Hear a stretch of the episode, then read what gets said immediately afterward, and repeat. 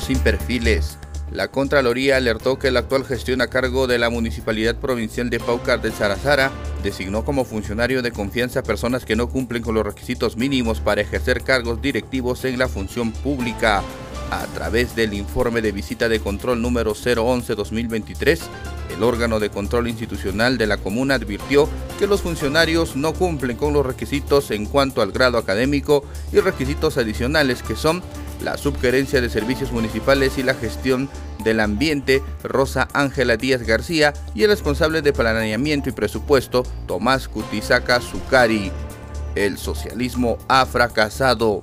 Félix Álvarez, ingeniero químico y politólogo autodidacta, ha publicado su más reciente libro durante la última edición de la Feria del Libro en Lima donde presentó el fracaso del socialismo en el mundo. En su presentación sostuvo que existe unanimidad entre los comentarios y análisis de especialistas quienes afirman que en el periodo que empezó la constitución del 93 hasta el 2019 hubo un crecimiento muy grande en el Perú y solamente un dato es demostrativo de eso.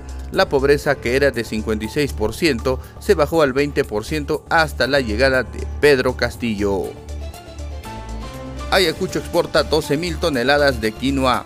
El gerente general de la empresa Huiracocha, Glicerio Felices Prado, informó que en la actualidad la región de Ayacucho exporta un promedio de 12.000 toneladas de quinoa orgánica al año. Dicha actividad económica genera trabajo en la región.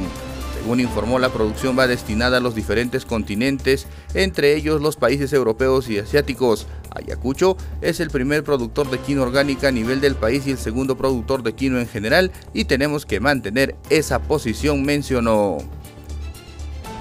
El TC definirá reelección de congresistas. El Pleno del Tribunal Constitucional convocó una audiencia para decidir en torno a la reelección de congresistas. A finales del 2018, un referéndum aprobó que los parlamentarios postulen nuevamente al cargo tras un periodo de un tiempo sin haberlo ocupado. Ahora, esta audiencia pública tuvo la exposición de Aníbal Quiroga, quien busca devolver esta norma a la Constitución. Esta propuesta de ley de reforma constitucional espera que los congresistas puedan volver al cargo ni bien acabe el tiempo de su mandato, además incluiría un aumento de parlamentarios en el Congreso de la República. Bolivarianos 2025 en Ayacucho y Lima.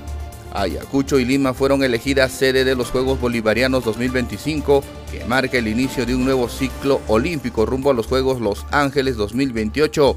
Así lo afirmó este miércoles el Comité Olímpico Peruano tras recibir la confirmación unánime de la Organización Deportiva Bolivariana ODEBO. Triunfó la patria, ganó el Perú.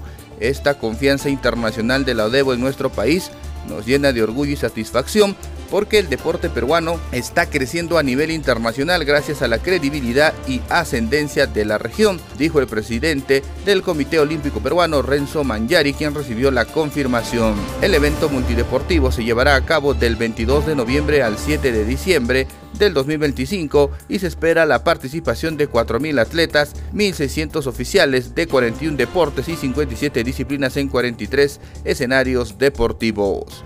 Exportaciones mineras en ascenso. Las exportaciones mineras de Perú continuaron su tendencia al alza en mayo del 2023, registrando un valor total de 3.4 mil millones de dólares, lo que representa un aumento del 10.8% en comparación con el mismo mes del año anterior. Cabe destacar que este aumento está directamente vinculado al crecimiento del 3.5% en la producción industrial de China durante ese mismo periodo, lo que impulsó la demanda y las exportaciones peruanas hacia el país asiático. Solo en el quinto mes del año, el valor de las exportaciones mineras nacionales, tanto metálicas como no metálicas, ascendió en 3.427 millones de dólares.